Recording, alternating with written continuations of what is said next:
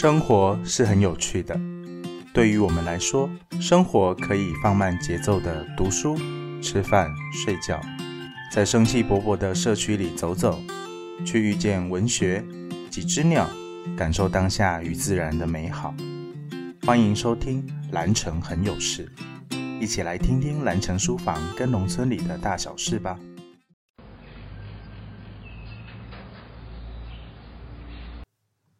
Hello，大家好，又到了今天的 Podcast 时间，我是郑伦，我是今天硬要来跟大家聊鸟事的老王店长，硬要来，对，硬要来。我想要希望，我希望这一周的主题就跟鸟有关，因为我们这接下来几天都有很多跟鸟有关的事情。然后上周还发生了一件我到今天才知道的鸟事，来叫郑伦自己讲。我那天真的是被吓到，客人。拿着一个塑胶袋走到门口，我要欢迎他进来，还问我说能不能进来。他就说这个可以，这个可以进去吗？他就把塑胶袋拿起来之后，一个盒子里面有一个布包包着一只鸟宝宝。他打开之后，我吓死了。我说那但那现在我们要怎么办呢？他说呃，他现在需要保温。那那那那我应该怎么办？我我实在是。不知所措啊！哎，我可以确认一下，他是有骨折还是有流血什么状态吗？还是他没有？他长什么样子啊？他就是缩成一圈的鸟宝宝，因为他好像是被风吹到地上，然后因为失温啊，所以它里面还包着那个暖暖包，还有一个小布包这样子。哦，那也有先稍微做了一点急救了，那只是他还是很脆弱，那就是这个客人不知道怎么办，他就想到我们有跟鸟有关系的事情。说这个，我突然发现。我觉得这应该这应该也是一个一件好事吧。就上次也也是突然黑猫打电话给我，说去找那个玉老师，因为有在中心杯虎头山那附近那个 Seven 的店员打电话来书店问说，这边捡到了一只，哎，那时候是什么？是一只老哎凤头苍鹰吗？就掉在那个不知道为什么会撞到那个玻璃板，然后就。掉在那边，然后大那个店员不知道该怎么处理，然后打电话来问我们该怎么处理。我那时候其实也是颇傻眼的，因为这辈子我也是第一次要救的啊。好，离开这件事情，回到你那个很惊吓的鸟事。我第一个想到的就是我们跟我们比较好的鸟会老师，南投野鸟学会老师，我就好，那赶快打给他吧。可是呢，没有接，然后就想到他邻居姚红，就赶快打给姚红。那打了姚红之后呢，他说好，他会帮我找姚鸟会老师，但是呢。又过了大概三分钟，但是我们大家觉得已经过了一辈子了嘛？对，真的真的是，我真的有体会到什么叫度日如年呢？我看了一下手表，诶，我不是才通话完三分钟，怎么带啦？说大家一直来关心说，诶，那个老师找到了吗？呃，我们其实才过三分钟，好，我我再打一次。然后这时候，呃，我就看着那个姚红跟老老师已经来到门口了。哦，然后呢？然后呢？然后这时候其实很刚好，在店里的客人是有几位。呃，来我们店里的兽医系学生，他他是你知道他是兽医系，是因为他进门就知道他是，他就有说他是兽医系学生，还是有跟他们稍微聊了一下，知道他们是兽医系。呵，那一开我我有想到他们，但他们他们其实有说他们对鸟不太熟。因为兽有分 兽医分很多种，有后来有了解了一下，哦，原来是这么回事，真的隔行如隔山呐。所以呢，还是，但他们也很热心的帮忙，也开始找一下各种鸟类怎么救援的资源。那最后终于还是等到了老师来了。那然后呢？然后呢？然后老师看完之后，其实也知道，诶，大概有一些急救的方式之后，老师决定，好吧，那就他带回家。哎，不对，我从头到尾都没问他到底是什么鸟啊？为什么就是不会打电话去特生？呃，什什么是特生？特特生就是哎，积极的特有生物保育中心。哦，差点讲不出全名。哦，对对对，那个客人好像有说他有打电话去啊啊，就说就问说那是什么鸟嘛？对，他说是麻雀。哦，那所以特生不收。哦，原来特生不收，那最后谁收了？最后是老师收。你说玉老师自己把它收下来？对，哇，真棒！那下次可以去看那一只鸟，那也算是功德圆满啊。这样，嗯，这是一个好结局。但是这件事你是不是太惊吓了？我觉得这个是故事很精彩诶，就是这要收纳进就是本书店那个历年的年度记录，就是你竟然没有告诉我，本座这一次就赦免你。感谢不杀之恩。那我就要来接到为什么本人今天要叫郑人把这集 podcast 给我，让我讲鸟事，因为我最近跟鸟还蛮有关系的。这种从今年的二月份，我就跟着鸟会的老师去部落湾赏鸟，本人终于见识到，原来赏鸟人可以在同一个地点。大概就是呃个方圆大概只有一百公尺的距离，大概就可以站个一个小时，就是这样定点找鸟，然后看到鸟之后，可以在定点观察不动二十分钟。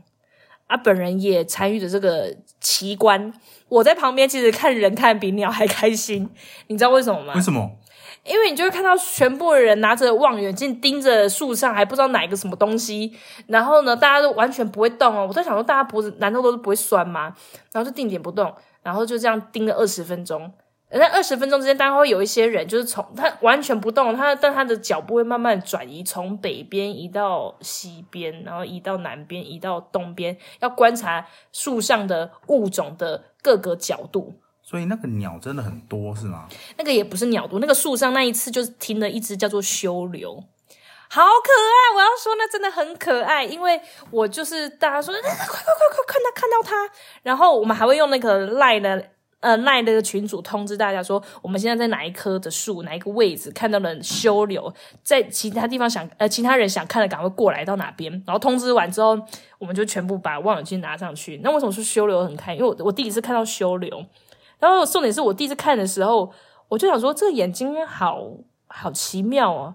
然后大概过了三分钟，你知道为什么看一个鸟会看那么久吗？因为你其实还要调整一下望远镜，然后还会测试一下，然后有时候就不知道是眼油还是把还是眼屎，就会会干扰你的视线，所以就是那个过程大概就慢慢可能过了三分钟，然后突然发现，诶这头怎么会动？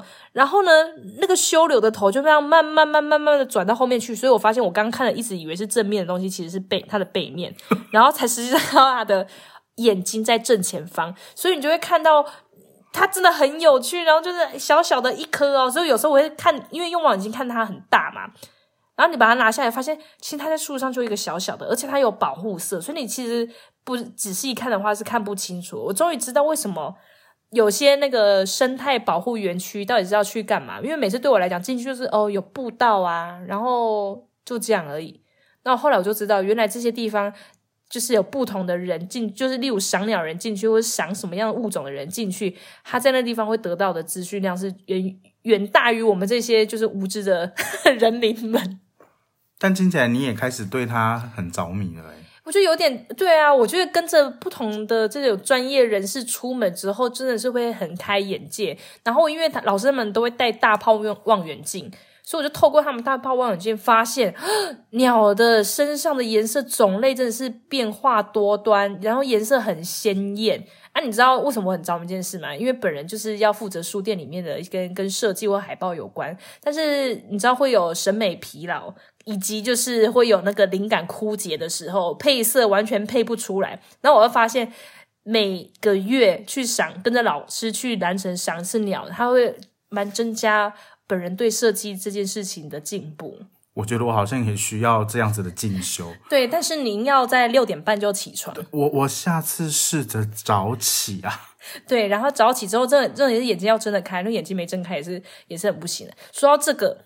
我就突然想到，就是上上周吧，我跟着那个呃南投两会的老师在普里的另外一条路线，是在八仔原乡。它其实就是在进普里呃国道六号呃下交流第一个交流道出口就会经过的原收馆那边进去有个八仔原乡。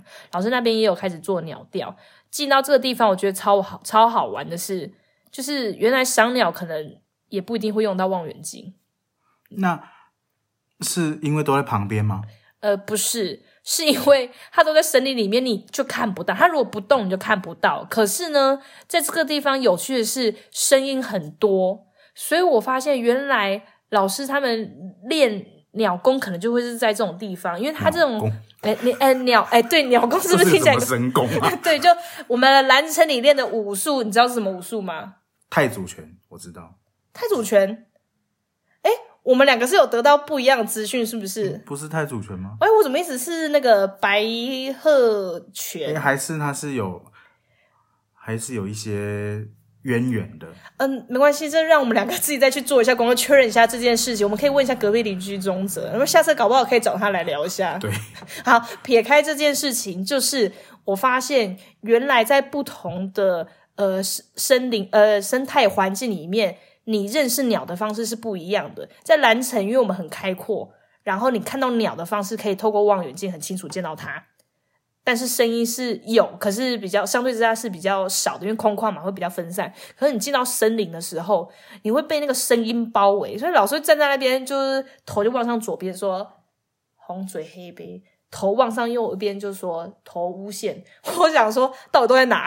然后再往前看，哦，黑枕蓝翁。我想说哇，这个这个东西。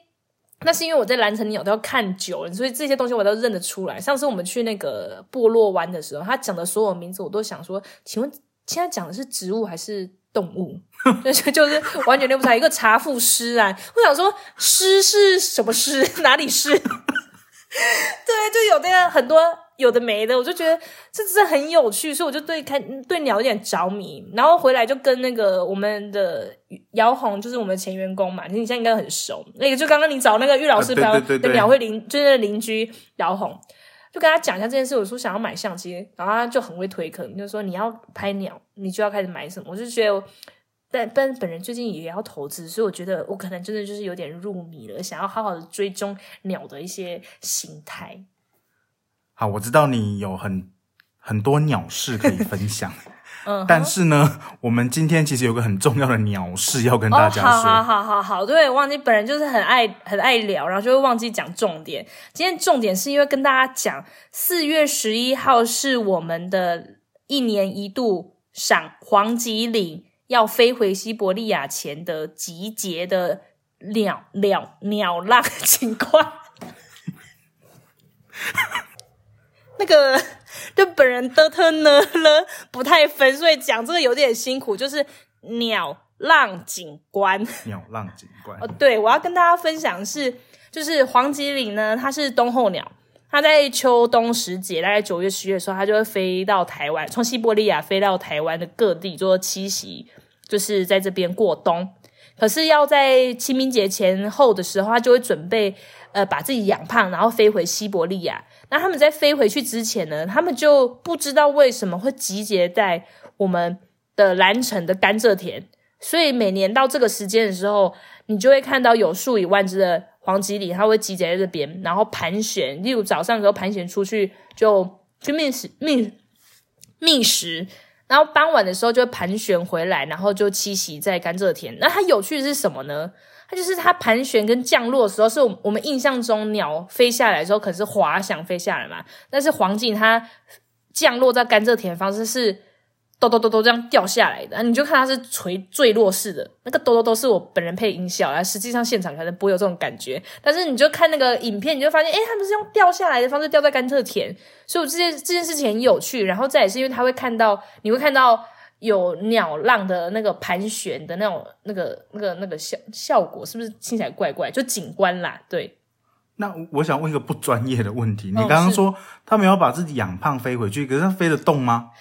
呃，因为他要飞回西西伯利亚，这是一个很长的距离，所以他必须要把自己先养胖一点，才有那个能量，才可以飞那么长的距离。哦，是要储存它的热量是吗？对，然后它这个黄吉岭在这个季节的时候看的时候，它的身体的颜色会变成是黄橙橙的，因为那是它的新娘新郎服，要有这个颜色才可以回去到西伯利亚繁殖呃求偶繁殖，然后呢，在明年秋天的时候再飞到台湾来。哦，原来是这样。对啊，但是我觉得这今年呢很刺激的，就是因为前几天。老师们就会开始找鸟嘛，因为在大南投鸟会，老师会带我们去赏鸟。他就说：“呃，最近没有看到鸟集结的地方，这可能呼应的是我们这边的甘蔗田，呃，近期的数量好像比较少。再就是因为鸟虽然说会住在甘蔗田，可是甘蔗田实在是也很多，到底是哪一块甘蔗田？然后找的时间又是只有在那个时段你要要去找，所以就是老师也是颇辛苦的。不过。昨天有接接收接到捷报，就是已经有看到有个一已经有拒绝，大概大概是数百只，还没有到数千数万，所以还要再等等待。不过看鸟就是这个样子，就是你不能期待一定会出现什么样的鸟种或是什么样的奇观，但就是放鸟就是看轻松。放鸟就看轻松听起来怪怪，是赏鸟就是放轻松，赏鸟放轻松，对，赏鸟放轻松，所以 就是邀大家一起来跟我们一起去赏黄吉林，这是呃我们普里镇的一个特色的景观，然后也希望大家可以认识到我们身边的鸟邻居有哪一些。哇，听起来应该有蛮多鸟事可以分享的，但是店长，你今天是不是还有一件鸟事没说啊？啊。今天还有一件很重要的事，就是本呃本店今晚七点有放映一部野望影展的超级蜂鸟纪录片。蜂鸟的那个生活步调是真的非常快，然后据说基本上都是超过肉眼所见。那它有个特色就是向后飞跟还会空中漂浮嘛。那这些东西呢，在这部片今天都会看到，因为它使用高速的摄影机，然后跟突破某一些的科技，然后你会看到生物学家在动脑筋，然后想那个实验的方法。来去把蜂鸟它们怎么交配，然后怎么产卵，然后怎么样打斗，然后还有它们怎么样在吸蜜的这个整个过程，透过实验的工具，还有那个高速摄影机把它拍摄下来，所以我觉得非常的精彩。然后。这一次的这部片在映后的时候，还会有一个老师来做短讲的分享，然后分享他在世界各地上看到呃蜂鸟啊，或是跟蜂鸟相遇的一些故事。那这位老师是谁呢？他就是台湾赏鸟记录保持人蔡木奇老师。我猜他的贤抗力就是薛老师也会一起来。那他们两个已经在世界上各地看过了非常多种多种鸟，所以如果有机会可以跟他们碰面聊聊天，然后听他们说故事的话，一定会非常。一定会非常棒的，我是我今天就非常期待这件事。